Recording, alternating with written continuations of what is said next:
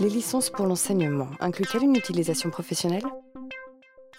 Alors ça, normalement, si c'est une licence enseignant, hein, ou tous les dispositifs licence mixte, par exemple sur les packs Windows, hein, vous aviez le dispositif licence mixte qui a été mis en place, ça veut dire que le ministère de l'Éducation nationale payait Windows de la différence entre le prix d'achat pour l'enseignant et le prix réel de vente au public. Hein. Donc il y avait un différentiel. Windows faisait des prix quand même au ministère, mais vous, vous pouviez acquérir le pack euh, Windows à un prix moindre que le prix réel public si vous étiez enseignant en fournissant le code RNE de votre établissement.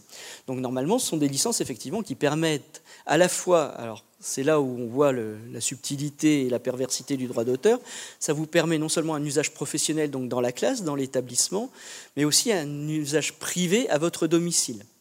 Donc vous pouvez travailler tout le temps avec. Si vous prenez par exemple le site .tv, toutes les granules euh, audiovisuelles qui sont sur le site .tv. Euh, donc c'est le CNDP qui a négocié une partie des droits avec France Télévisions.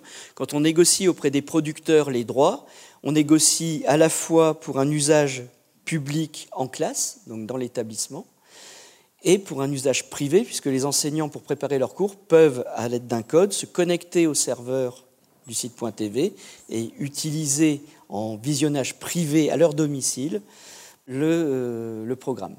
Donc effectivement, une licence enseignant, normalement, elle comprend les deux options.